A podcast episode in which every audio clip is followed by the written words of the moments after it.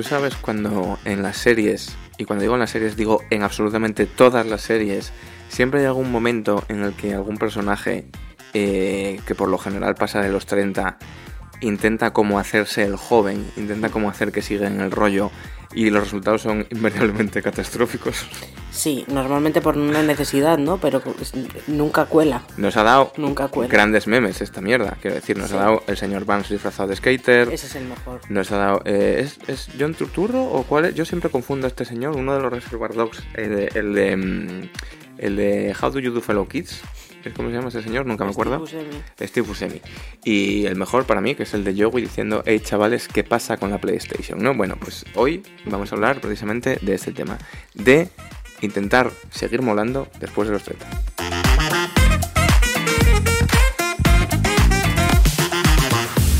Esto es Recién Cansados, tu podcast sobre estar en la mierda.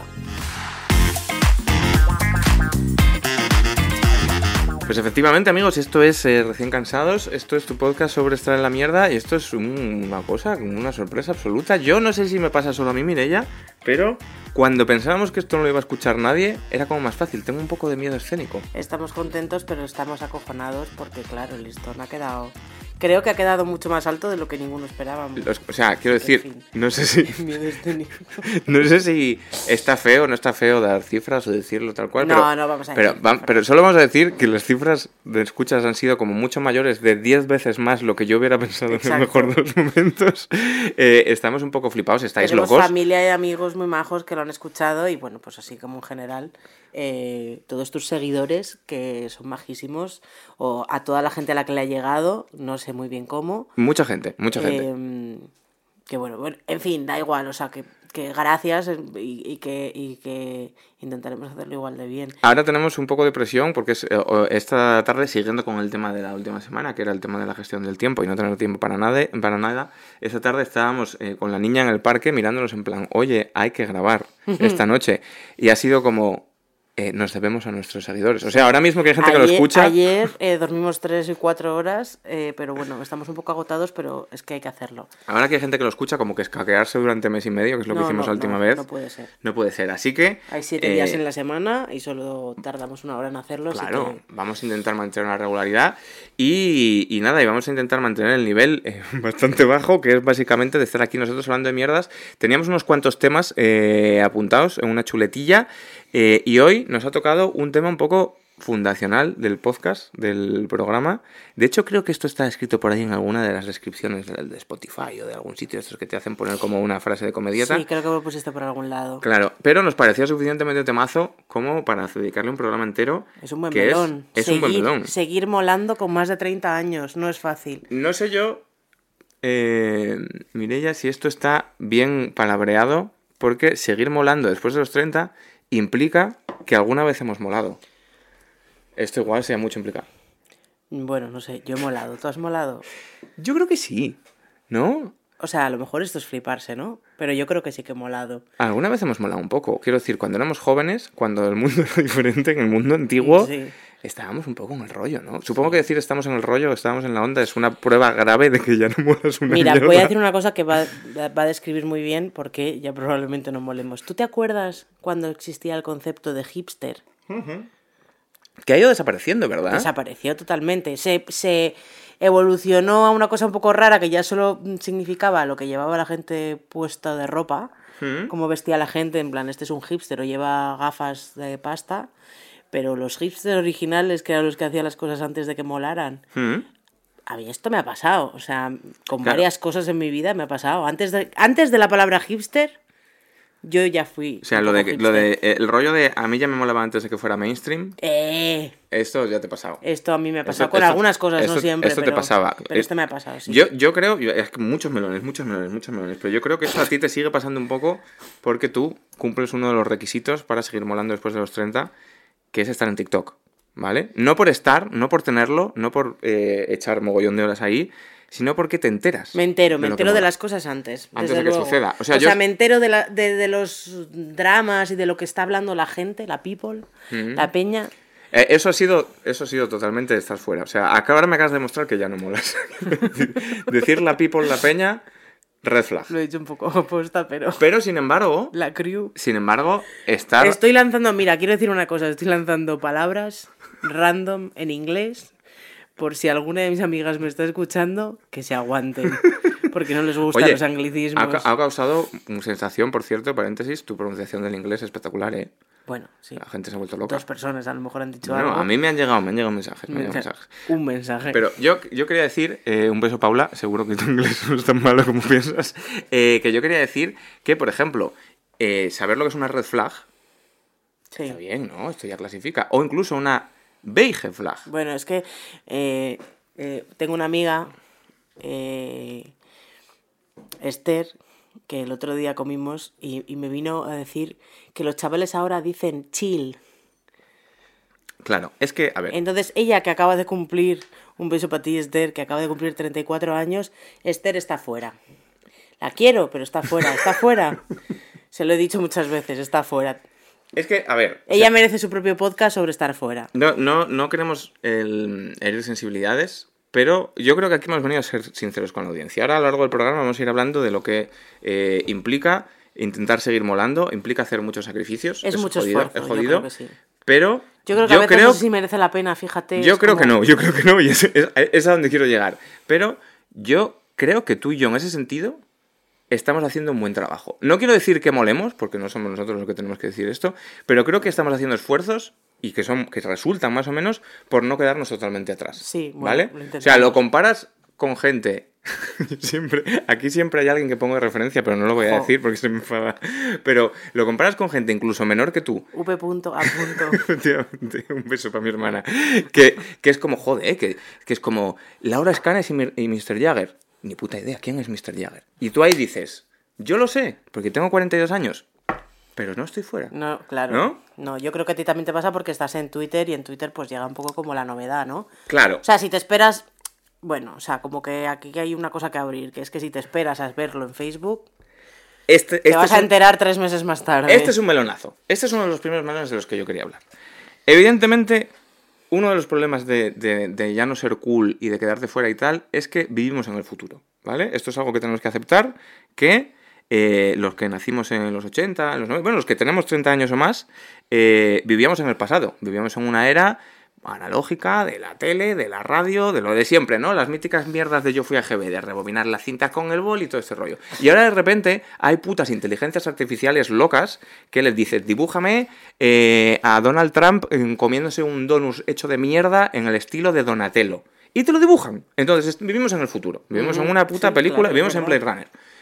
Entonces, esto mucho nos ha pasado por encima, ¿vale? Esto es así. Y una de las señales de vivir en el futuro no son las redes sociales. En plan, coño, vaya concepto futurista de la hostia. Bueno, es que ya están redes. viejas, ¿no? Claro, lo que realmente te hace darte cuenta que ves en el futuro no es que existan las redes sociales, sino que ya hay redes sociales para viejos. Bueno, no sé si para viejos o que se están haciendo viejas, ¿no? Claro. Bueno, sí, que hay que quedan allí los viejos. Que se van quedando, efectivamente, quiero ¿Quién decir. queda ahí? Yo me acuerdo, yo me acuerdo cuando Facebook era hipster. Lo más, era lo más. hostia. Yo me acuerdo de, de, de un Ah, necesitabas una invitación. ¿Tú te acuerdas de esto? Hay una peli de esto, buenísimo, por cierto, la red social, para, para, para la sección de, de recomendaciones. Yo Pero- diría que mejor que la peli es la banda sonora. Joder, ya ves, ¿eh? Buenísima. ¿De quién es? Dice, para que vea la gente, vea que molas. ¿De quién es la banda sonora? Claro. Atticus Ross. Pues ya está. Gente de bien. Eso es que molas. No te mola Manolo García, quiero decir, ¿no? Puta No madre. sé ni quién es Manolo García, ¿no? Bueno, aquí también a veces hay un salto gener- no un salto generacional, pero como que yo a veces vivo un poco desconectada de lo que es a veces eh, lo normal de Españita. Ah, Me ah, pasa, me pasa mucho, ¿eh? O sea, no sé quién es. No, sé que Manolo García es un cantante, pero estoy convencida de que nunca he escuchado una canción suya o no sabría decir ninguna. como un burro amarrado en la puerta del baile. O sea, acabo... Jamás. Es como, es como el Fari. Sé quién es, pero nunca he escuchado una canción suya. Mireya, intentemos, o sea, creo que mucha gente, después de escuchar los primeros podcasts, habrá pensado, joder, qué pareja más guay, qué buen rollo, qué idílico. Intentemos no romper esta pareja en directo, ¿no? Alfari me lo respeta. Te lo yo no he dicho nada malo, he dicho que no Pero he escuchado su música. Acabo de caer como, como este programa podría durar seis horas fácilmente, Seis es que son muchas sí. cosas. Acabo de caer como, como en, en un abismo eh, cósmico existencial muy jodido al darme cuenta que odiar a Manolo García puede que sea de boomers, porque, o sea, yo siempre pensé que odiar a Manolo García era algo que me identificaba como alguien que mola, en plan, Pero no. le odias, yo no le odio, no sé quién Yo es. sí, yo le odio profundamente, Ah, no lo vale. soporto. Me parece la persona más aburrida del planeta. O sea, le veo su puta cara a Manolo García y me duermo. Un beso, Manolo García, Un beso, si que seguro que nos escuchas. Eh, desgraciado. Entonces, yo pensaba que en mis tiempos, cuando, cuando lo mainstream era Manolo García, es que en serio, te voy a poner algún día un vídeo de Manolo García y para que, para que entiendas que eso era mainstream, que eso le gustaba a la gente. Pues bueno, que cuando lo mainstream era eso, los triunfitos y tal, era como, no, no, guau, yo escucho hardcore noruego, yo molo, guau, las bandas de Umea, tal cual. Entonces yo pensaba que odiar a Manolo García me hacía hipster Especial. un poco, que me hacía especial. Y ahora me estoy dando cuenta que me hace viejo, porque los chavales no tienen ni puta idea de quién es ese señor. ¿Sabes? Claro, y es, es jodido esto. Es como las redes sociales. En plan, yo me acuerdo muy vividamente de un botellón en, en el local de un colega de Seco, hablando de, oye, ¿os habéis enterado de esa página web en la que tú puedes subir tus vídeos, que no te los tienes que mandar al correo ni nada, que están ahí, y tú le das y los ves sin Y esperar, y que se llama YouTube. Ya. Hostia, vaya movida. Yo me acuerdo del momento en el que Facebook era lo más. Yo me acuerdo de los antecesores de Facebook. Hombre, MySpace. MySpace, Fotolog, cosas Ostras, incluso más jodidas. El High Five, ¿tú te acuerdas de High Five? Mm, no. Vaya, vaya mierda demencial. no sé Entonces, lo que es High Five. entonces, Joder, yo tenía Fotolog y nadie tenía Fotolog. Claro. Tenía, me iba haciendo amigos como de gente así como de Madrid, de, de la escena, de la escena como eh, emo, de la escena de molar. de la escena de molar. Eh, ese- eso es lo que yo hacía, subir fotos a Fotolog. Luego me lo cerré y me arrepiento mucho porque ahí debía de haber oro.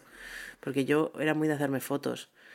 Pero yo creo Pero que luego ya llegó MySpace. MySpace llegó y yo estaba en Estados Unidos de intercambio y entonces eh, ahí sí que había bastante mandanguita. pero, pero yo creo que Fotolog pegó fuerte en España, ¿eh? Lo que pegó fuerte en España fue el 20. Hostia, el 20, chaval. Ya, esto ya no lo viví. O sea, el esto a mí me 20, pilló mayor. el 20, a ti te pilló mayor, a mí me pilló entero. O sea, Sí, sí, desde sí. el primer Se día por encima como un hasta, camión. hasta, hasta que me salí porque ya era como... eh, pues no sé qué salió entre medias para irme. No, Instagram no, no sé qué fue. O sea, el tu- No. Bueno, puede que sí, puede Claro, que porque, porque Instagram. 20, 20 a- a- ahí vimos como la primera brecha digital. En plan, 20 era para la gente que tenía 20. 20 era el Facebook español. Claro, claro, pero, pero, para, pero para la gente de mi edad, Sí. mi gente, la gente de mi edad no tenía 20. Ni Facebook probablemente. Sí, teníamos Facebook, sí. los que estábamos en el rollo. Claro, es que yo estaba en Facebook para hablar con la gente de Estados Unidos y en Twenty mis amigos no tenían en Facebook, tenían todos Twenty, ahí subíamos las fotos de los fines de semana. Entonces era como te enterabas de las cosas. Bueno, la, la movida, igual, la, bueno. la movida de esto, yo es que claro, yo 20 no, no sé lo que es porque no estuve nunca y, y- y es lo que te digo que cuando aquello era para, más, para gente más joven. Pero que a mí lo que me flipa y lo que me da vértigo, por ejemplo, de fenómenos como TikTok, es darme cuenta de eso, de que las redes sociales ya no son algo nuevo que tú te has subido a ello y que eres súper moderno y que, y que no te has quedado atrás y que no eres un tecnolerdo, como se suele decir, y wow, es lo último. Joder, o sea, yo siempre solía decir, es que nosotros pensábamos que el futuro eran los coches voladores porque no nos podía entrar en la cabeza algo mucho más futurista que es Internet. En Claro. plan, ¿sabes? En los 80 te explican Internet y dices, ¿cómo? ¿Qué cojones? Que un- toda, la- toda la- el conocimiento del ser humano metido en una puta pantalla que llevas en el bolsillo, que es como, ponme a ver toda la es información. alucinante que Es una mierda de, de locos. Pero piensa que el futuro es Half-Life. o sea, lo que están haciendo con el metaverso, eso no existía ya. Bueno, yo la verdad es que sé poco del metaverso, pero Sí, es- podríamos hacer otro programa sobre esto. Eh, va a ser un poco coletilla lo de podríamos hacer otro, hacer otro programa sobre esto. Solo lo dices tú. Mundo, mundo NFTs. Solo lo dices mundo, Mundo metaverso, mundo Second Life. Eso no es el futuro, esto es una mierda y, y aceite de serpiente. Pero, mm, pero eso, como que el propio concepto de Internet ya es mega futurista, el concepto de las redes sociales es la de Dios, en Es- plan de, sí. es Internet, pero el contenido ya no es lo que hacen la peña que hace las webs, el contenido eres tú, Sí, ¿sabes? exacto. Es una idea súper rompedora. Y que esa idea súper rompedora, como señal de que ya vives en el futuro, en algo mucho más loco que los coches voladores, se vaya quedando vieja. sí. En plan, que Facebook ahora mismo sea un cementerio de elefantes en el que solo hay. Eh, mm, mm, solo están tus padres y ultraderechistas. ¿sabes? Facebook es como ese millonario que paga, que se que paga por los mejores médicos, es como señor Barnes. Mm, claro. el capítulo ese eh, con el meme de, lo- de los de los viruses quedándose ahí atrapados en una puerta, ¿no? Siguen pagando para mantenerse al día y no lo consiguen No ya porque es que les está pasando por encima internet. Pero les pasa a todos. Instagram, el otro día me, me contaron, o igual me lo contaste tú, Pero conté yo que Instagram está muerto. que ¿no? Instagram se está yendo a tomar por culo. Sí. Porque está intentando copiar mal a TikTok. Sí, algo así. O sea, Instagram está enfadado de no sacar más dinero de los deals que los influencers hacen con las marcas. Que esto es de primero de ser gilipollas. Esto, esto, por supuesto, como toda la información que recibo últimamente, lo inventaré en TikTok. Eh, eh, entonces, entonces eh, claro, la gente se está yendo a TikTok porque Instagram lo que hace es penalizarles para, para que no se vean sus, sus posts. Entonces, claro, las marcas cuando te piden unos números para darte un, un acuerdo y darte dineros, pues te piden como unos números que sean efectivos para ellos y si no los tienes, y entonces ahora es muy difícil tenerlos por esto mismo. Por cierto, amigos de marcas, eh, en especial y en concreto, amigos de Eura, queremos que nos patrocinéis. ¿Sabes? llevamos eh, años comiendo Eura. Claro, solo. Y Eura no, es que no nos ha tocado ni un, ni un concurso. Es, ya, colega. Eh, cuando, cuando, yo espero que cuando llenemos el WeThink, que es una realidad que cada vez está más cerca, por lo menos por lo menos nos manden unas cajitas de... Podamos tirar Eura, lanzar Eura al público. Claro, efectivamente. efectivamente. Em, estaría guapo esto. que, entonces, bueno, pues eh, la movida es que a mí esto me aturde un montón porque me doy cuenta que por mucho que yo intente em, seguir... O sea, no ser un viejo, por mucho que... Yo me esfuerzo conscientemente por no quedarme atrás.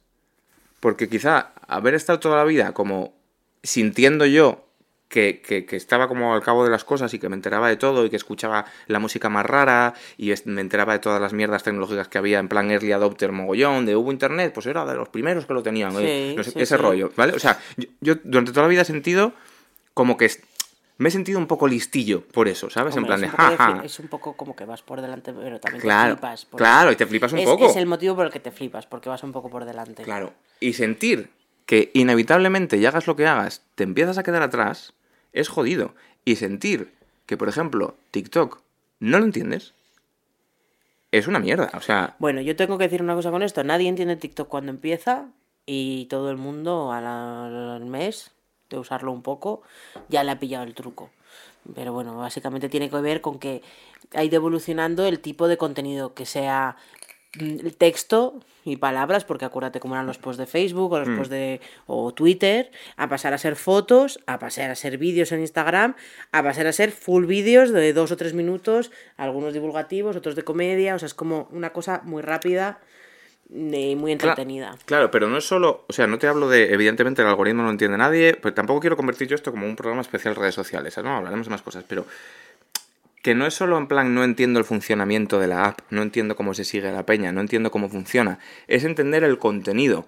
Ahora yo estoy viendo que como TikTok se ha hecho más mayoritario, ahora hay contenido de todo tipo, incluyendo con contenido para putos boomers. O sea, hay gente que habla de, historia, hay gente que te habla en TikTok de los tercios de Flandes, ¿sabes? bueno, pero, pero, el core TikTok ¿no? Son es, centennials. son, claro, efectivamente, es, es, como el tipo de humor, eh, el, tema de los trends, el tema de cómo...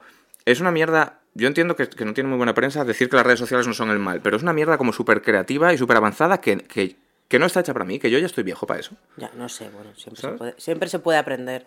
Eh, cuando digo centennials me refiero a la generación Z, que, bueno, para que todo el mundo lo entienda, son los que están por detrás de los millennials y por cierto nos odian. Nos tienen mucha tirria por algún motivo ¿A quiénes? ¿A los millennials? A los millennials. No es que yo como millennial odie a los Z, a los X, que no son los que van pareciendo. Los X soy yo, teóricamente yo soy X. ¿no? Sí, tú estás ahí como en el limbo un poco. Reality Bites. Eh, de hecho, tú eres más eh, elder millennial. Eso existe. Porque eres como más moderno, pero eres, estás ahí. o sea, yo, sería como por edad. Hay muchas discusiones de cuándo está la línea que. Probablemente en TikTok estén esas discusiones. O sea, probablemente yo por edad sea generación X. Estás ahí, ahí, es que no sabría decir. Pero se me podría convalidar el esfuerzo por no quedarme viejo, desactualizado, como el del millennial. O sea, como que me dejáis entrar en vuestro club. No, yo no sé si es tanto eso. Bueno, o sea que... me gusta el concepto fuerte, ¿eh? Yo tengo una opinión, pero no sé si es la correcta. Entonces, he visto, he visto de todo. O sea, he buscado sobre el tema y hay un poco de todo. Hay gente que dice que empieza en el mil iba a decir 1800, 1980 y hay gente que dice que empieza en 1983 tres.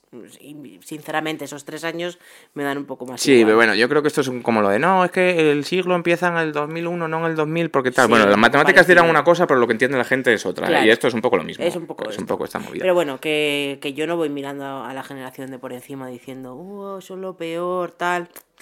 Me da un poco igual. O sea, los boomers, porque son la risa para todos. eh, no sé, ahora mismo son el chiste Claro, pero- y ya está. pero- pero- Tampoco. Aquí hay un tema generacional ahí jodido, porque. lo- o sea, los, de los boomers es que todo el mundo. Pero es un poco pasa como con las redes sociales, como con Facebook. Todo lo que mola ahora, en algún momento, será boomer. Sí. Todo, o sea, TikTok. Nosotros como. este es el puto vértigo. O sea, toda la vida eh, tus padres no te han entendido porque Claro. son viejos, fin. Claro. Y has crecido, has sido adolescente y "Ah, es que no tenéis ni idea. Eh, yo no sé si cuando nuestra hija sea adolescente no tendremos ni idea. Yo sé que intentaré siempre mantenerme un poco al día. Claro, o sea, eh, eh, eh, eh, Pero no sé si llegará a, ser, a estar tan al día, Pues- porque es que yo, a mí ya Yo me creo que es cuesta- imposible, es imposible. A mí ya me cuesta, pues yo qué sé, estar al día de la música underground y de... Claro, totalmente. y- Entre otras cosas porque no tienes tiempo. No, es claro, ¿sabes? Es Programa una- 2, primera temporada. Pero, pero esa, es la, esa es la movida. Creo, yo no sé si molamos, pero creo que nuestro esfuerzo convalida porque, joder, te podrías quedar muchísimo más atrás. Yo recuerdo cuando yo tenía 18 años y escuchaba, en plan Greencore en mi casa, Sí. y escuchaba, estaba escuchando Extreme Noise Terror y tenía como momentos de lucidez, no digo de lucidez porque está guapo, pero quiero decir, que me paraba a pensar y decía, ¿qué hijos de puta? ¿Cómo gritan? Normal que mi padre no entienda esto. Claro. Y pensaba, esto, esta mierda es tan extrema, lo que yo escucho, que ¿qué cojones podrán escuchar mis hijos para que, pa' que yo diga, esto no es música? La típica frase de esto no es música. Sí. Esto no es música, esto no es cine, esto no es literatura, esto no es arte, todo esto. O la música buena era la de... Claro. La que escuchaba entonces, yo, Entonces. Esto, esto, es, tú y yo esto es lo que me lleva a mi punto. Creo que nosotros sí que nos podemos poner, nosotros quiero decir tú y yo, y mucha gente que es así, que intenta estar gente. un poco al día y tal. No por molar, sino por tener la, la, mm, honestidad y la humildad de no creerse de verdad que eres la primera generación en la cual realmente tienes razón cuando dice esto no es música. ¿Sabes? O sea, Exacto. es de locos, quiero decir. ¿Cómo puede ser? ¿Por qué? ¿Qué te crees tú? ¿Por qué que justo tú tienes razón? Cuando te lo decía tu padre, No. no tenía razón. O sea, quiero decir. Pero ahora llegas claro, tú y, y entonces la música es hecha por Claro. O sea, cuando, cuando, la, ruidos de gato. cuando la ópera tenía que ser en, en latín, ¿sabes? Llegaron, empezaron a hacerla en italiano. Mal, esto no Mal. es música. Luego hacen en italiano, pero empezaron a hacerla en alemán. Uf, mal, mal, mal, mal. Esto ya no es música. Luego ya, la música, eh, el, el- el- el barroco, mal. El, bueno, el, rock, de putos locos, mal. El metal, eso es ruido. El rap, es que solo hablan. La electrónica. La electrónica, buah, de pastilleros. Y todo esto eran prejuicios. Pero ahora que te toca a ti, ahora que te toca a ti tener 40 años, hijo de puta, el autotune, no, eso ya no es música. Pero esta vez tengo razón. ¿De verdad lo piensas? O sea, no puedes pararte un minuto y decir, es el día de la marmota. Claro. Es la misma mierda que me decía mi padre. O sea, puede que tú no lo entiendas porque ya se te ha, o sea, se te ha pasado. Eh, ¿Qué pasó cuando salió el trap? Claro, todo el mundo indignado. Eh, Todo el yo mundo yo, yo muy flipaba enfadado. porque... Todo el mundo está enfadado con el autotune durante mucho tiempo. Y con el trap, que además incluye autotune, también han estado enfadados como mucho tiempo. Pues si lo escuchas un poco, está súper guapo. Y ojo, que yo no digo que te tengan que gustar, no tienes que por qué No, pensar no que está súper guapo. No te tiene que gustar. Aunque hay muchos discursos que se podrían hacer acerca del trap y tal. Pero a mí lo que me sorprende es que. Yo entiendo que a mi padre no le guste, pero que gente que ha escuchado punk, que ha escuchado, que ha escuchado otras músicas, como que, que iban contra los valores tradicionales de, de producción y que eran como la, la, la espontaneidad por encima de todo, e incluso se valoraba cierto, cierto punto cutre porque le daba como un rollo más crudo y no sé qué. Y las letras. y- y gente que ha valorado eso, vea el trap, que no deja de ser eso en el, Ahora. ahora y sea, no, no, menuda basura. Y es como, tíos, estáis reproduciendo lo mismo. ¿Sabes? Es, es, Es una cosa que me flipa. es como las, es como la moda, ¿no? Que todo se repite. Pues esto se repite. Claro, claro, claro. Todo el mundo piensa cuando llega una edad que sabe más y que lo suyo era mejor. Hombre, con la moda no es exactamente lo mismo porque yo creo que todo, toda manifestación artística popular, en plan, la música, en ningún momento la música no ha sido música y simplemente tenías que entenderla, Pero con la moda, lo que sí que pasa es que cuando pasa el tiempo, toda la moda es ridícula, ¿sabes? O sea, eh, dentro de 20 años no creo que miremos al trap y digamos, joder, vaya mierda, ¿cómo nos podía gustar eso? Pero yo ahora miro las pintas que llevaba la peña en los 80 y digo, me cago en la hostia, como... Pues según qué modas, a mí, cosas, a mí cosas que me gustan todavía a día de hoy, que estaban guapísimas, como la moda en los 60.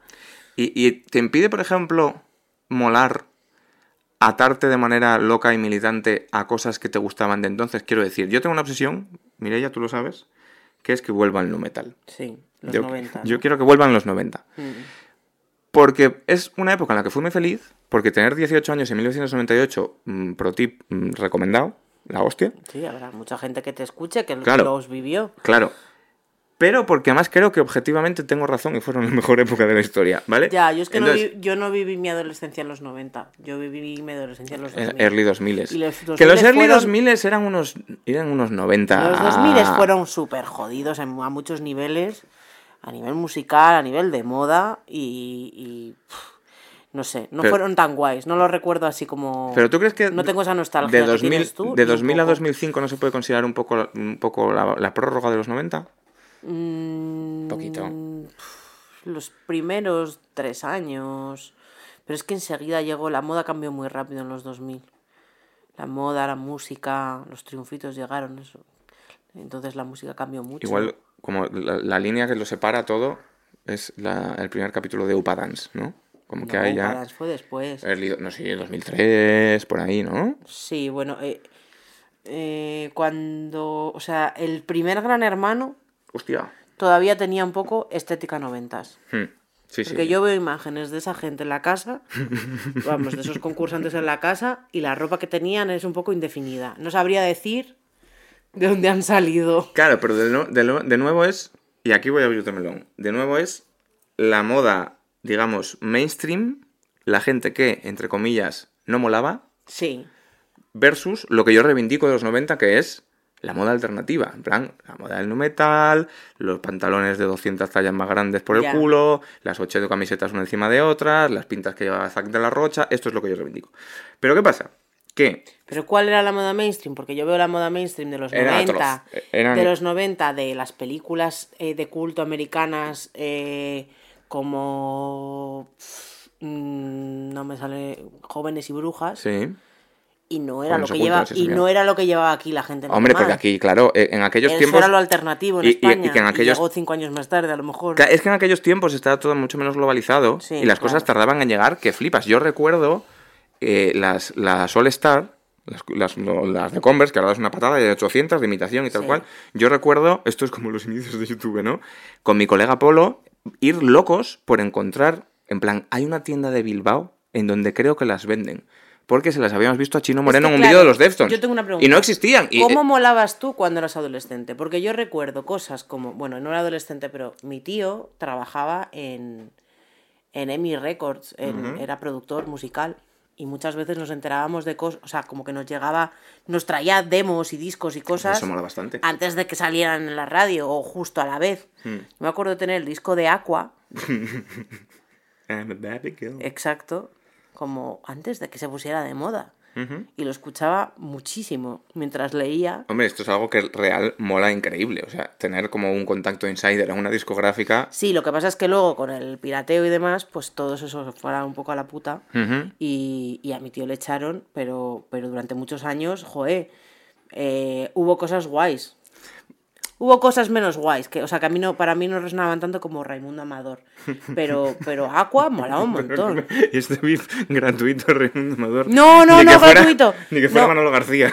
No gratuito, pero que, que salió, o sea, como que mi tío estaba ahí como descubriendo talentos. Hmm. Y yo no sé si era Raimundo, Rosana, o sea, que esa peña que salió era cuando estaba mi tío, pero que yo a día de hoy es gente que he escuchado con 12 años, ¿Ves? pero luego no más. Los Pero en mi centenias. adolescencia yo me acuerdo, es que has dicho lo de las Converse, y yo me acuerdo cuando salió Abril Lavigne, que es, o sea, que puede parecer muy mainstream, pero cuando salió te puedo asegurar que no lo era para todo el mundo. No, no, no, no. Era una cosa un poco nicho Y, y yo me acuerdo Bueno. que me enamoré así de esa estética. Era un poco Intenté, casual. bueno, vale, intenté, me compré unas Converse y en esa época que se llevaban zapatillas barca, gigantes, anchas y largas y llenas de bolsillos así como gordos y tal, la gente se reía de mí porque iba con los pantalones de campana y las Converse y había muchas risas, también porque yo siempre he intentado ir un poco alternativa vistiendo y siempre me he llevado un poquito de caña, pero lo de las Converse me acuerdo como se me quedó clavado, hubo muchas risas,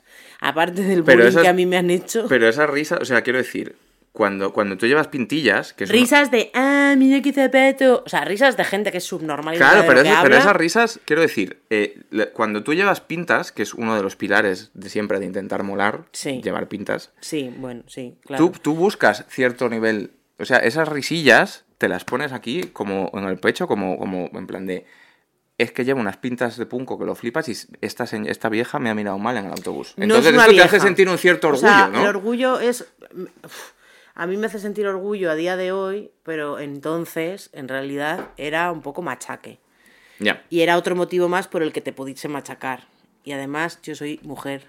Entonces, si te cogían tres subnormales del instituto y empezaban a decirte, "Eh, tal, no sé qué. Pero tú en el fondo claro, sabías que tenías razón. cosa. Tú sabías que tenías razón y Yo que esto que acabaría tenía- llegando. Sí, yo siempre he sabido que yo siempre he sabido que tenía razón. Siempre he sabido que iba eh, dos tem- una temporada y media por delante que el resto o dos. Pero claro, es muy difícil pelearlo porque la, para la gente siempre eres como, ay, qué rara. La movida es que, o sea, es A efectivamente... lo mejor a ti te pasaba menos porque te movías en un círculo entero de gente No, que pero, hacía ta- lo mismo pero, que tú. pero también, pero también, pero también te pasaba eso, que la peña en el instituto te miraba y decía, pero este pavo vaya putas pintas, pero tú decías, bueno, es que ya llegaréis vosotros, ¿no? Ese, ese puto rollo. Pero, pero es un poco lo que yo iba, que eh, es mucho esfuerzo. Es mucho esfuerzo. O sea, sí, sí, sí. cuando, cuando, es, es mucho esfuerzo molar cuando te toca. Es mucho esfuerzo molar cuando tienes la edad de molar, cuando tienes veintipico años. Es mucho esfuerzo estar...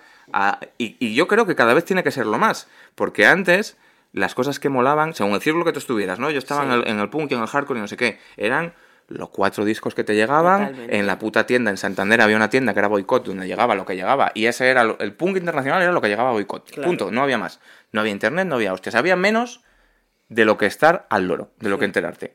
Ahora mismo es un mar de información de la hostia, ¿vale? Entonces, estar, molar, ¿no? Estar, no caerte de, ese- de esa ola cuando te toca ya es cansado. Intentar no caerte cuando ya no te toca es completamente agotador. Entonces, tú antes has formulado una, una imagen que a mí me ha, me ha dado mucha serenidad, que es la imagen de Gran Hermano 1. Yo me he acordado de ¿Por qué? Ismael Beiro. ¿Tú te acuerdas Sí, de Ismael Beiro? Ganó, ¿no? Ismael El que ganó. Sí. Un chavalín que que se va a era... presentar ahora alcalde en Cádiz. ya no lo sé. Un chavalito que era como medio surfista, pero era medio surfista, pero seguro que no había cogido una tabla de surf en su vida. En No, plan, yo creo que sí, porque es de Cádiz. "Ah, ya no me meto. Pero era como surfista en plan de eh, camisetas de Villabón, tranquilín, no sé qué. Era Pancho. Era un, lo que podríamos llamar un normie. Sí. Era normal. Esa gente que nunca se ha preocupado por... Normi era Silvia. Normi era eh, esta mm, la primera que se marchó. La de. Aquí ya estamos entrando en un La- dimblore que no me acuerdo. Bueno, yo me acuerdo que... que- lo de Israel y, de la- y Silvia fue Es muy que justo. yo, es que yo tengo un problema que voy a comunicar ya desde el principio y es que yo las caras muy bien, pero los nombres fatal. Entonces, como no los tenga escritos o sea un nombre que utilice muy a menudo, la voy a liar muchas veces porque no me voy a acordar nunca jamás de los nombres y diré, ¿cómo se llamaba? Bueno. ¿Quién era esta? Bueno, no pasa Poder nada. dar- podré a lo mejor dar una pequeña descripción, pero desde luego el nombre Quizá no. acordarse del apellido del ganador del primer gran hermano sea más conflictivo por mi parte que por lo que quiero decir, que es acordarse de Ismael Beiro es jodido. Pero yo lo que te voy es que esta peña no sentía la presión. Que ser normie es mucho más relajado. Los normis nunca han sentido la presión. Claro. La gente, La gente que escuchaba- core, la gente normal core, Claro. nunca ha sentido la presión, jamás. Intentar, intentar ser cool, intentar molar, intentar enterarte de todo. Claro, pero, pero que te quiero decir que igual esa es la manera de vivir, ¿sabes? Ser Ismael Beiro el ganador del primer gran hermano. A ver, yo reconozco Ser un chaval edad- pancho con la edad que- me he ido relajando, me he ido dando cada vez un poco más igual y probablemente cada vez sea más normal core. Por mucho que me, me duela, aunque tenga eh, el armario con la ropa más rara, mm, cada vez menos. A ver, o sea, hay, hay una verdad universal innegable, que es que Em, de nuevo, definidlo como queráis. Molar, estar en la onda, eh, Estar en la onda, chanar. estar fuera de onda. Es- sí, tengo 100 años, pero Chanar. chanar, toda esta mierda. Sabemos a lo que nos referimos, ¿vale? Ser de la realeza del nasty, de la realeza de Malasaña. Dios, el nasty. Bueno, Ese claro, rollo. solo apilsa a la gente de Madrid, pero... Claro, pero sabemos a lo que nos entendemos, ¿no? Haber molado en el nasty. Ser, ser, Eh, ser no- guay de Malasaña, claro, ¿no? O sea, no hacer cola en el Burlicher. Bueno, tú conoces a muchos famosos de Claro, sí, sí, sí, claro. Conozco mucha gente de, de la realeza de Malasaña, efectivamente. Entonces, este Nosotros- rollo, Nosotros lo llamamos la realeza de Malasaña, probablemente ellos entre sí no. Esto- probablemente no, pero sabemos a quién nos referimos perfectamente, ¿no? Que no es despectivo, pero es la realeza. No, no, no, Malasaña. no, sí. Vale, pues este rollo, el molar, lo que vamos a definir como molar, hay una verdad universal, que es que cada cinco años que pasan, te interesa la mitad, te importa la mitad. claro, o sea, a los 20 años es toda tu vida, Eh, claro. toda tu vida, en plan, toda. ¿Cómo no puede ser? Y por eso se te va quitando presión, porque al final ser normie es la verdad y la vida. Sí. Se te va quitando presión y te vas dando cuenta de que no solo no es importante, o sea, vas, vas pudiendo hacer cosas como admitir que te gustan cosas que supuestamente no molan. Sí, en plan, claro. a mí me, me- me flipa la oreja de Van Gogh. Yo esto, claro, yo con 20 años, esto me tienen que torturar la CIA para que lo recuerde. Pero ya me gustaba entonces. Pero la original, dices. Sí, claro, claro. Ahora ya no sé. Pero, en La- plan, el viaje de Copperpot. Montero. Disco increíble, brutal. Sí, sí, sí. A mí me hubieras tenido que matar Para cuando tenía 20 reconocerlo. años para que yo te hubiera reconocido esto. Ya.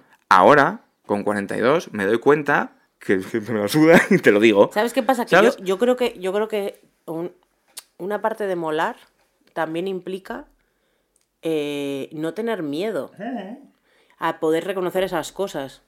Por eso yo creo, o sea, no sé, yo creo que nunca he Que esa es la gente que realme- realmente me gustara. A mí, ¿sabes lo que siempre me ha flipado? Pero nunca eh, me ha dado miedo admitirlo, en realidad. Y cuanto más mayor eres, más peor queda. Que es que a mí me gustan muchísimo, probablemente lo que más, las series de adolescentes. Sí, claro. Y probablemente me las haya visto todas. Y claro, la gente me dice, ya de adolescentes, me flipan. Scam, la Me mejor flipan. puta serie. Y, Claro. me, y me mantengo ahí como... me- creo que me hacen sentir más joven. Pero de nuevo, cosas que teóricamente no molan. Yo estuve muchos años en plan que solo podía ver películas de la Nouvelle Vague y no sé qué, hasta que dejé de estar tan obsesionado por molar y dije, hostia, es que una peli de Michael Bay de vez en cuando entra de puta madre. Claro, sin claro, tocar aro, claro, que claro. entra, ¿sabes? Entonces, Es muy importante eh, equilibrar esas cosas. cuando va pasando el tiempo, te vas dando cuenta de que todas, o sea, mo- Y tú- y tú- molar va importando menos y va importando más el confort. Y tú estudiaste, tú estudiaste una ingeniería donde probablemente el 90% de la gente era normal core. Claro.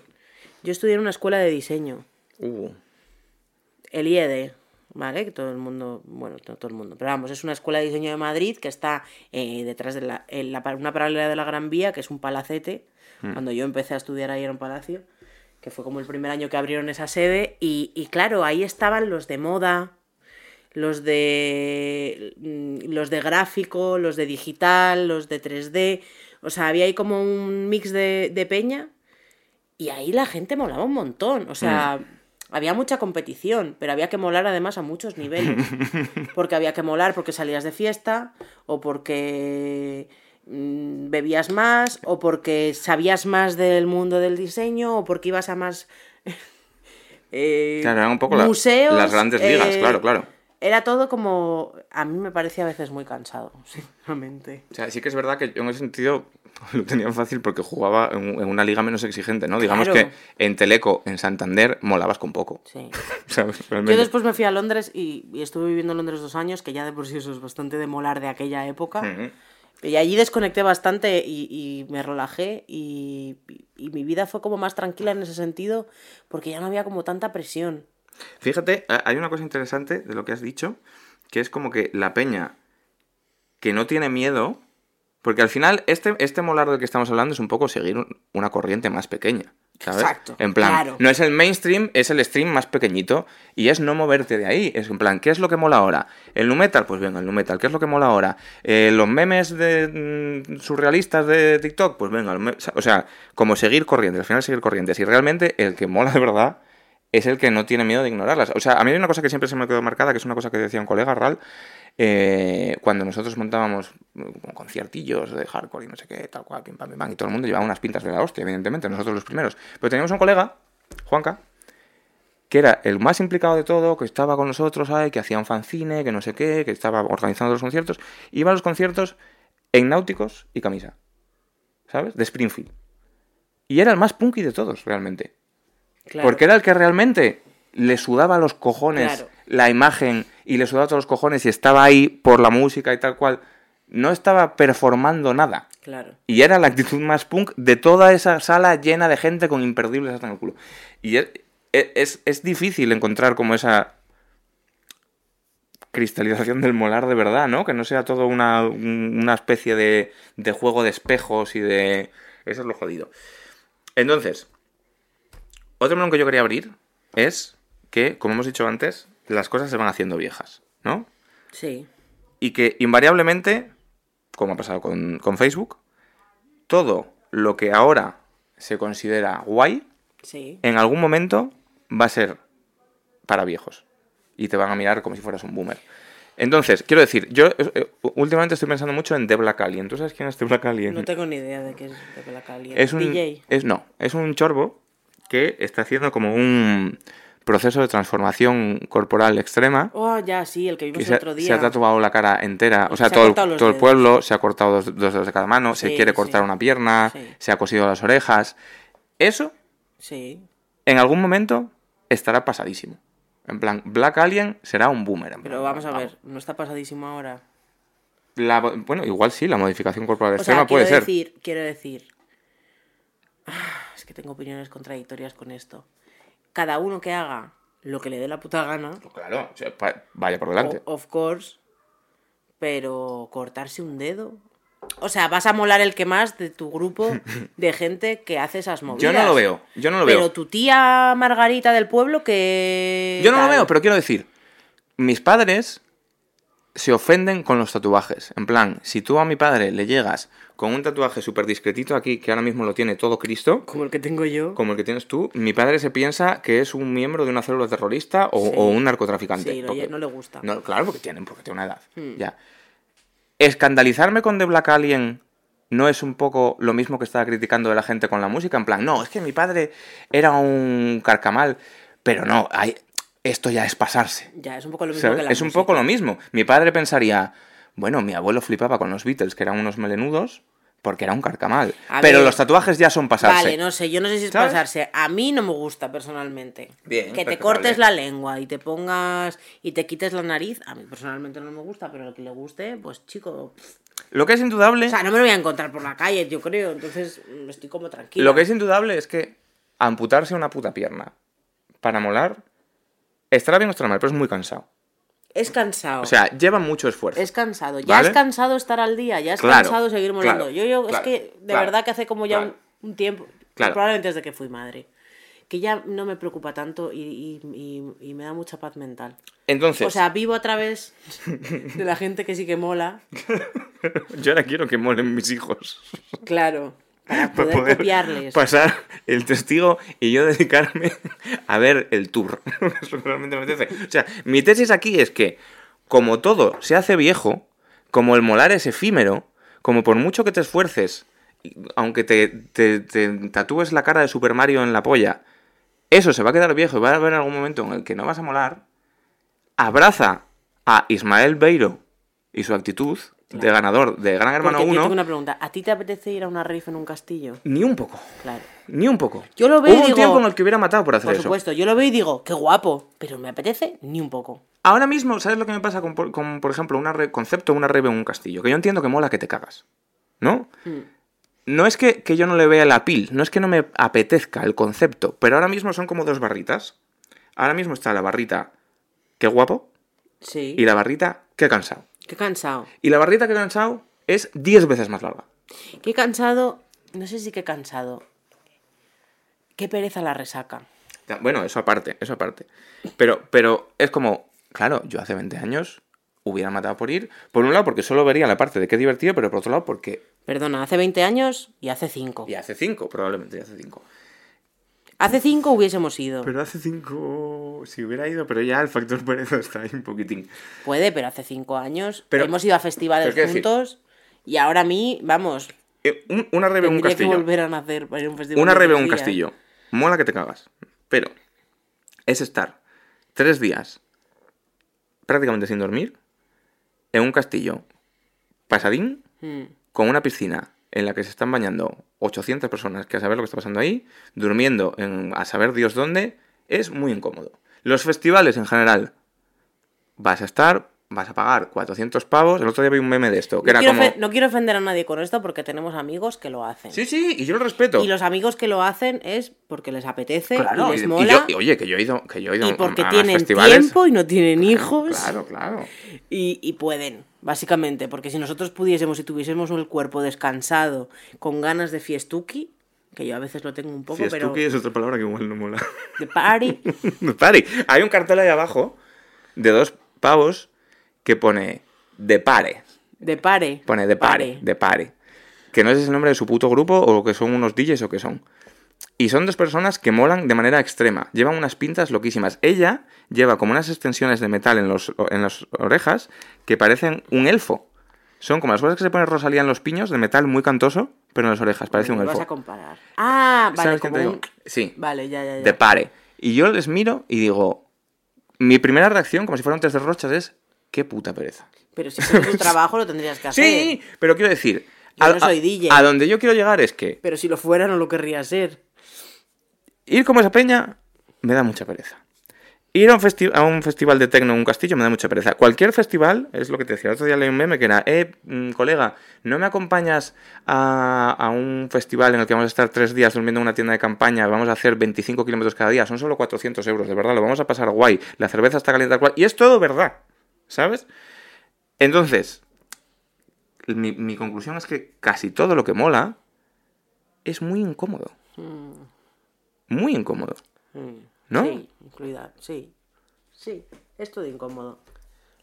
Entonces, quizá al final lo que hemos visto es la luz, ¿no?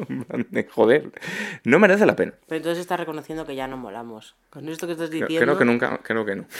Creo que no molamos un poco. Hacemos un podcast. Esto mola un poco, ¿no? Bueno, eso es- sí, es una vez de Claro, verdad. es que yo, porque uf, nos estamos alargando. Recordad, amigos, que queremos que esto dure de verdad una puta hora porque Y queremos. tengo que decir que hay gente que me ha dicho que no lo uso para fregar, sino para doblar la ropa, que es otra cosa bastante tediosa Bueno, y en la que se tarda bastante, o para planchar. y que no mola. También hay cosas Por favor. curiosas que no molan. Eh, no planchéis. Por favor. Planchar de no es verdad. de molar. Recomenda- Lo que mola es recomendación. tener arrugas. Eh, eh, claro, no hace falta, no hace falta planchar en absoluto. Si tienes un poco de técnica, ni las camisetas ni nada, un poco de técnica con la percha de una camiseta mojada, esto el otro día lo recomendamos. Yo no sé si nos da tiempo a abrir un melón, es que va a tener que ser un melón muy rápido. Que es mi auténtica duda. Intentar no caerte cuando ya tienes cierta edad es triste. O sea, quiero decir, hay que aceptar esto, intentar entender cómo hablan los jóvenes. Es muy difícil, pero pongamos que lo consigues. Pongamos que consigues entender TikTok ¿Qué y pasa? estar ahí. Te voy a decir lo que pasa cuando haces eso. ¿Qué pasa? Tú lo vas a entender. El público a lo mejor no tanto. Te conviertes en molonio. Eso es lo que- A ver, básicamente el público no va a entender, pero Molonio es un ex compañero de trabajo al que llamábamos Molonio, precisamente porque era un poco el señor Vance con camiseta de skater. Sí.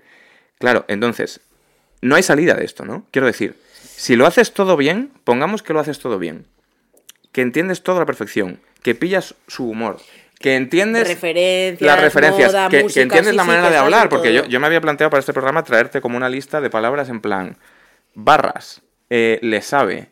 ¿Cómo? eh, Uy, es que tú estás en... Es claro. que claro, tú estás metido en un... No solo estás en Twitter, sino que estás en un Twitter muy juvenil.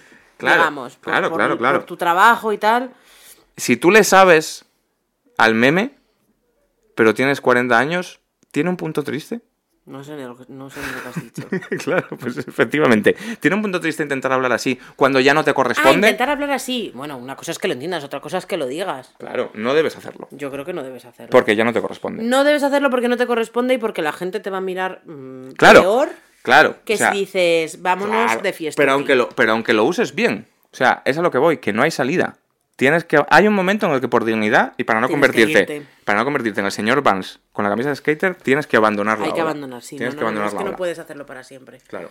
Hacerlo para siempre Puedes es entenderla. imposible, o sea, es que... Puedes seguirla desde la barrera, pero ya no puedes estar ahí. Tienes que Eh, aceptar que tú ya no puedes estar Esa ahí. es la clave, lo Esa acabas de clave. decir. Hay que seguirlo desde la barrera si Eso es. quieres. Si quieres, si te apetece. Si quieres, puedes seguirlo desde la barrera. Si te apetece evitar- Pero nadie te ha dado una un ticket para entrar. Claro, si te apetece evitar, que a mí es lo que, porque a mí molar me la suda, pero a mí lo que me aturde es la sensación de no lo entiendo, soy viejo. Entonces yo lo que quiero es entenderlo, pero no participar. Mm, Claro, muy bien. Eso ¿No? está bien. Y esa es la única salida digna. Sí. Entenderlo, pero no participar. Vale. Pues hemos llegado a una conclusión. ¿No? A mí, A- me- a mí me tranquiliza esto un poco, está bien. Es una salida. Y además creo que no hay una edad concreta para tener que hacerlo. Cada uno que haga lo que le salga de, los de las narices con el tema de molar. Y habrá gente que lo mantendrá un montón de años. Y será un poco el señor Vance con el, con el gorro. Y ya está, no pasa nada. O sea, pff, no vamos a estar aquí para juzgar eso.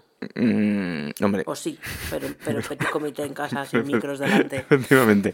Eh, hay que recomendar movidas, Mirella. Sí, las ¿Tú qué tengo aquí apuntadas. Pues mira, yo traigo dos cosas. Igual Eh, tenemos que hacer una cortinilla para esto, ¿no? Bueno. Cortinilla para esto. Esto de las cortinillas es una cosa muy boomer también, esto ya no se lleva. Tengo que decir que habiéndome escuchado, por cierto, en los dos primeros podcasts, no me gusta nada mi voz. Pero joder, pues. Quería probar a hacer un, No, no, no, no, no, no, no. no. ¿Qué, qué quieres? ¿Poner voz como de locutora mal? Sí. No, tía. No, quería subir como dos tonos, Está hablar un poco más alto porque es que tengo la voz muy grave. Bueno, y eso que ya no fumo, pero me siento un poco camionero cuando me escucho. Recomendamos dejar de fumar. Bueno, Eh, recomendamos a Nora me reconoce cuando íbamos en el coche escuchando y dice, es mamá hablando con papá y yo, hija, sí. Qué bien reconoces nuestras voces. Bueno, pues yo vengo a recomendar una cosa que por supuesto he descubierto en TikTok que eh, viene a ser diferentes tutoriales. Claro, llegar a ello a lo mejor no es tan fácil, hay que buscarlo. También hay en YouTube, si no tenéis TikTok, pero es, y incluso en Instagram. Me atrevo a decir que en Instagram también lo podéis encontrar es encontrar tutoriales para flipear tus muebles de IKEA. ¿Por qué? Flipear, define flipear. Flipear es House flipper. eh, eh, mejorar, hacerles un upgrade. eh, Hacerles un glow up, ¿no? Lo que, lo que nosotros en la generación Z llamamos un glow up. Hacerles un glow up, sí, Vale. sí, como, como tutoriales para poder, o sea, IKEA no mola, ¿vale? Ahora lo que no mola, Ahora no mola igual IKEA. que ahora no mola tener hijos, ahora no mola No me había llegado IKEA. esta circular. IKEA está en, ¿Está en- fuera? Está fuera. Pero porque molan. Es que. Porque ahora mismo Eh, lo eh. que mola, a ver, siempre ha molado eso, pero ahora lo que mola es los muebles de diseño. Claro, es que como mi, y como irse mi al rastro a las tiendas donde cada cosa te cuesta 500 pavos. Como mi consultora del molar. co- Como mi consultora del molar. Yo te voy a preguntar. De antes, en mis tiempos, molaban las cosas. O sea, molar tenía como un puntito reivindicativo revolucionario. Molaba, pues eso. eh, la ropa rota, el paso de todo el grunge, ¿sabes? En plan Sí. de, "Va, me da igual, me la suda, no sé qué. De un tiempo a esta parte, como que todo eso lo ha conquistado como el lujo palero. En plan, ahora, yo me. Uno de los fenómenos que más me flipan de últimamente es que de repente mole Gucci. O mole Supreme. O mole- ¿Sabes? Molen cosas caras de pijos. Sí, claro. Por- antes eran los pijos versus la gente que molaba. Claro. Y ahora mola ser pijo. Sí, bueno, pero eso es por las referencias de la tele, yo No creo. sé, esto me flipa. es la una culpa cosa que de... Pues eh, Ikea fue como transgresor porque eran como muebles chulos que no tenían nada que ver con los muebles de tu casa de los 90. Cuando llegaron los 2000, mm. hicieron muchas cosas, eh, son baratillos y bueno, pues tienes ahí un poco de todo. Hay mil versiones de Ikea de otras tiendas que es un poco lo mismo Sí, también. La mesa LAC.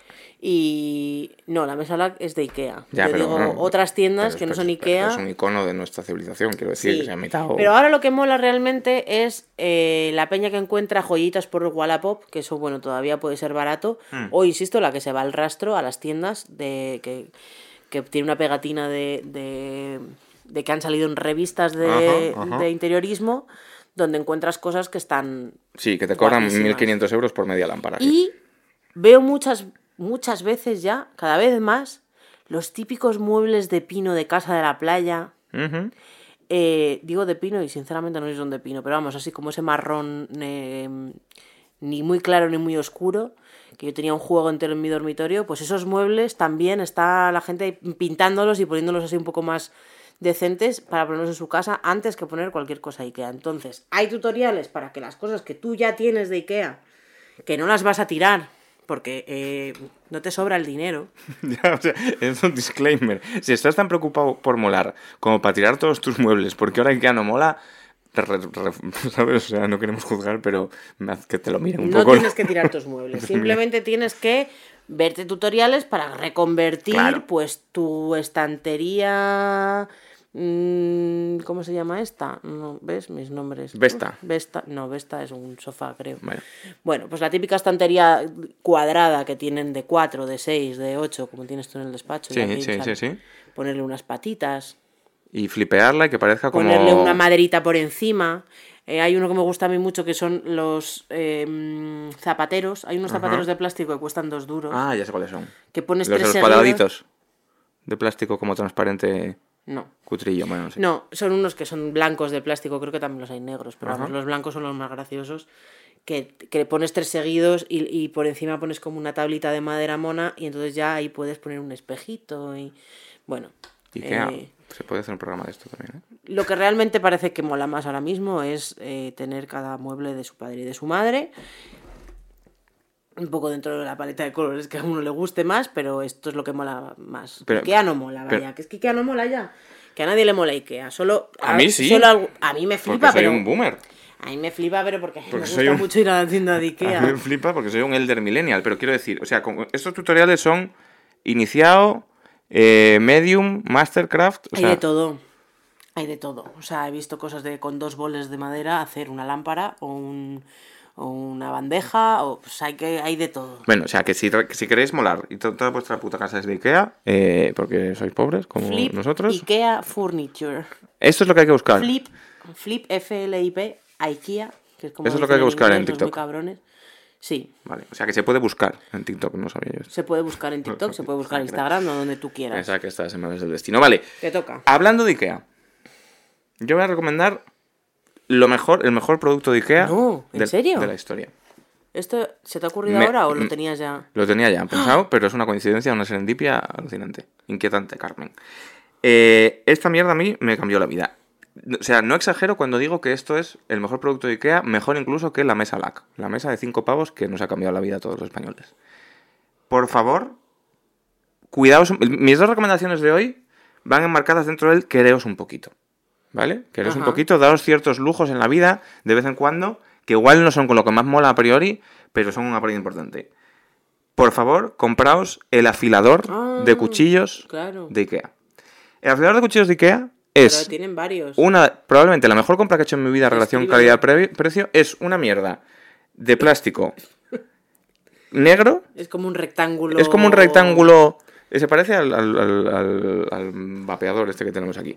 Es como un rectangulillo negro con una muesca gris, Sí, pequeñín. sí, Vale como 3 euros o 2 euros y medio. sí, algo así. Y yo me acuerdo que lo compré un día que estábamos comprando cuchillos Mm. y dije, cojones, un afilador. No usaba un afilador en mi vida. Lo tuve en la mano y dije, va, lo voy a dejar. Y luego pensé, ¿y si por tres pavos esta mierda me cambia la vida y me acuerdo en el futuro de este momento? Sí, seguro que Y pensaste eso. Te lo juro por mi vida. Y por eso lo cogí. Por eso lo cogí. Dijo, lo voy a coger porque igual me acuerdo toda la vida de Hace ya haberlo muchos cogido. años que co- lo cogimos Y, y me acuerdo de ese momento. y ha sido eh, game Porque te- me ha changer. cambiado la vida. Se lo regalé a mi madre el otro día. Mira, el otro día... O sea, nosotros compramos un set de cuchillos que es la bomba. Que no sé, bueno, no, o sea, no son cuchillos japoneses, ¿vale? Pero, pero son unos cuchillos que tienen el mango de metal y es todo metálico. Es todo un cuchillo. Sí, o sí, sea, es todo en un- es una pieza. Sí. Entonces no se estropea la madera, no se desco... Y- Es, eh, o sea, estos cuchillos probablemente nos duren toda la vida. Mola mucho, sí. Mi madre lleva detrás de estos cuchillos dos años. ¿Que están descatalogados o qué? No, pero siempre se lo olvida. Se- vamos, que se los he regalado este año por su cumpleaños. Como la silla Marcus, que es otra cosa que también se podía recomendar. Hubo puñaladas por la silla Marcus el, el año pasado. Ah, vale, ya sé cuál dices. Pues eh, la movida, mira, yo una vez leía un tuit, no sé de quién fue, no me puedo dar crédito, pero, pero me pareció la realidad en tu puta cara, que era, con 20 años, Sí. tienes conversaciones tipo, buah, tío, qué guapo, ¿has probado el Speed? Y con 40 años tienes conversaciones que son, buah, tío, ¿has probado a cocinar con cuchillos afilados? Bueno, es que claro. Y es la realidad, es la realidad. Entonces, afilad vuestros cuchillos, Sí, importante. quereos un poco, te cambia la puta vida cortar una cebolla con un cuchillo recién afilado. Es un gusto. Es como los vídeos de cortar jabón. Es como. Y cuidado con los dedos, porque, se te, porque yo me corté. ¿te ¿Qué es más seguro un cuchillo afilado? Bueno, yo me pego un buen tajo. Mira la más. serie del chef este de ayer que se tajó un dedo porque decía que los cuchillos no estaban suficientemente afilados porque tienes que hacer más fuerza y. Total, que eh, afiléis los cuchillos. Entiendo que, lo- que el, mm, como la experiencia hardcore de esto sería dárselos al afilador, que pasaba por las calles de afilador, tú esto lo has vivido, yo sí. Claro. ¿Por qué lo he vivido? Porque vivía Pero en una calle. si no tenéis birubi, birubi, eh, afilador de Ikea, tres pavos. La flautilla, es. Magia. ¿Cómo me voy a acordar? Es como, es como el, el... Sí, pero hay otro que venía, que era el que te ponía, el, el que te cambiaba las colchas. Ay, yo de este no me acuerdo. Yo me estoy acordando del que vendía mierdas en la playa. que- Pipa, ganchito, tabaco. Es que soy yo, claro, no vivo en una ciudad de playa, no lo he vivido sí, tanto.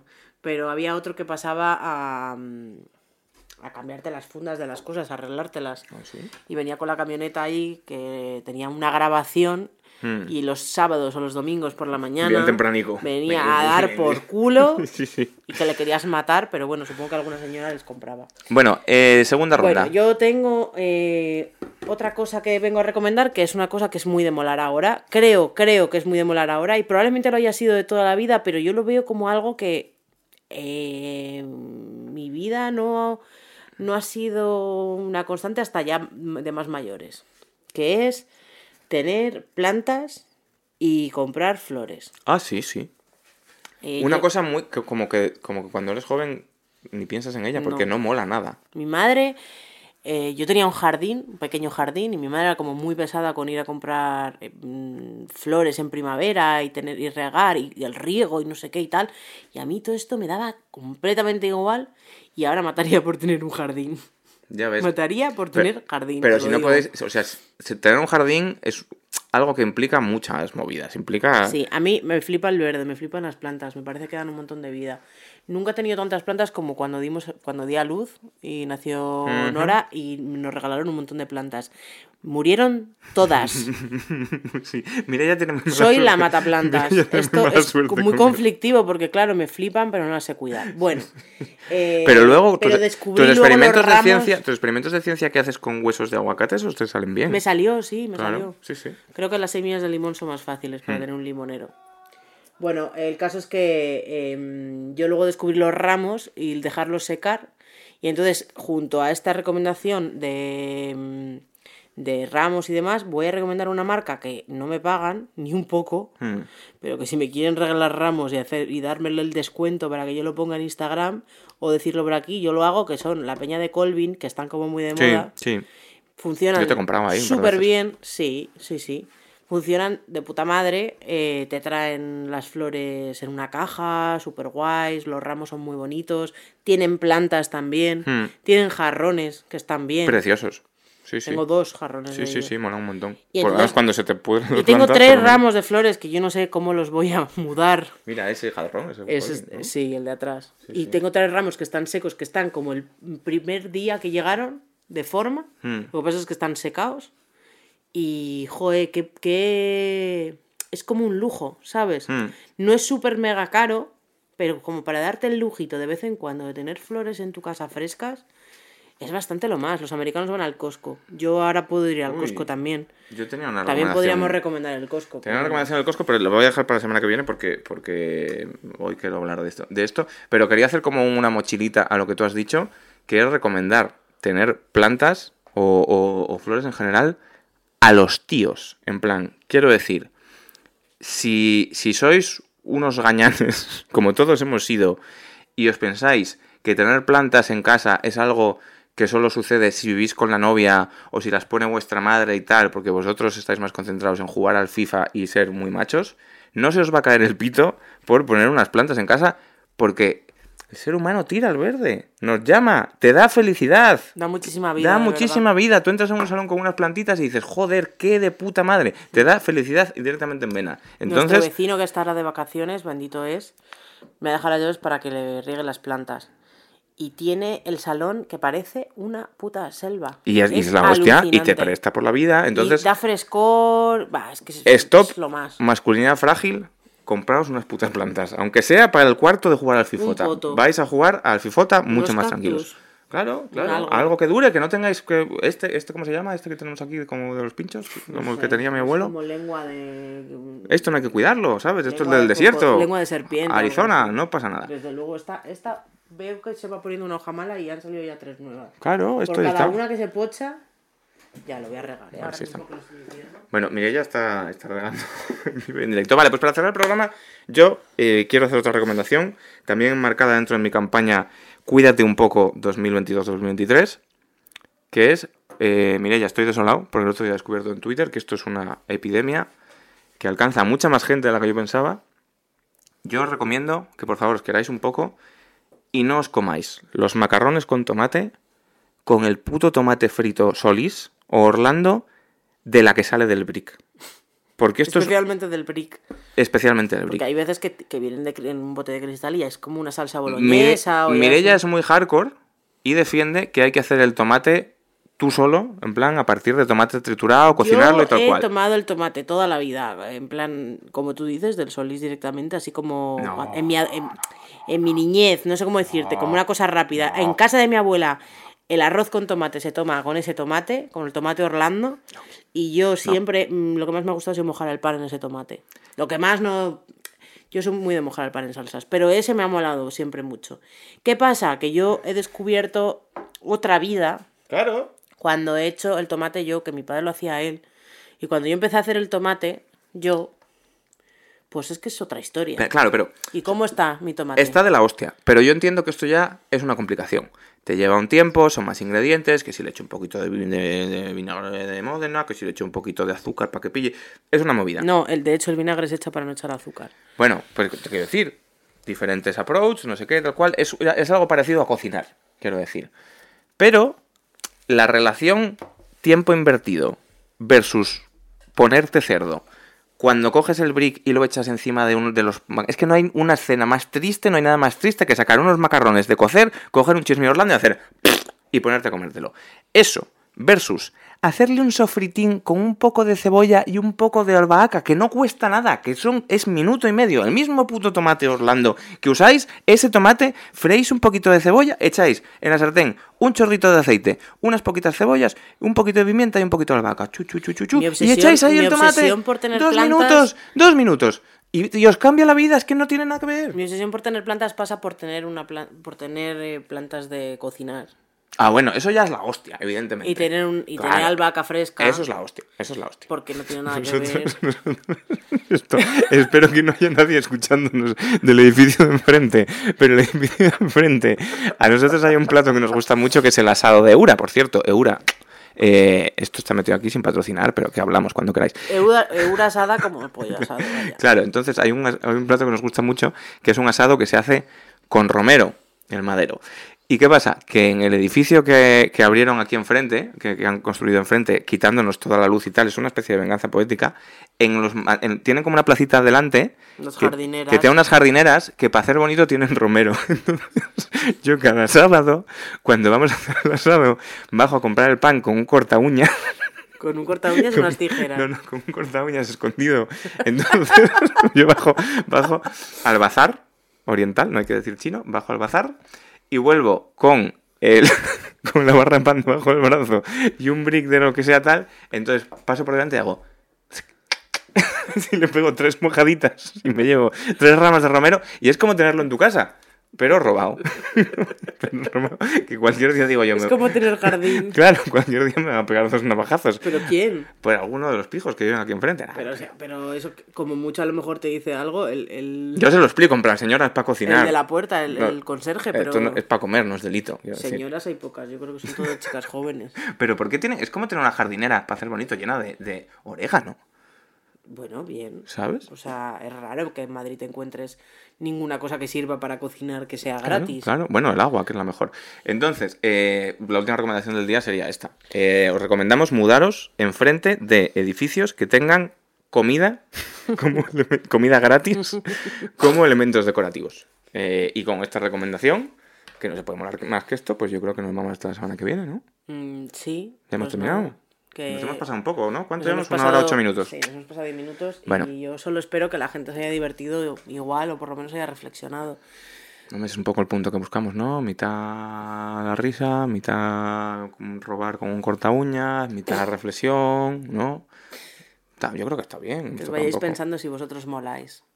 Nosotros, pues ya nos No, diréis. no nosotros. Yo creo que no. No nosotros. Yo creo que ya no. Vosotros, iros con esa reflexión. Claro. Yo molo, Mo- eh, claro, esa, esa es la me renta seguir molando. Esa es, esa es la pregunta que queremos que os hagáis ¿Hace hoy. cuánto lo dejé? Eso. Eh, es la pregunta que queremos que os hagáis hoy mientras estáis escuchando nuestro puto podcast eh, emparejando unos calcetines que os deis cuenta que ya no moláis y que no pasa nada.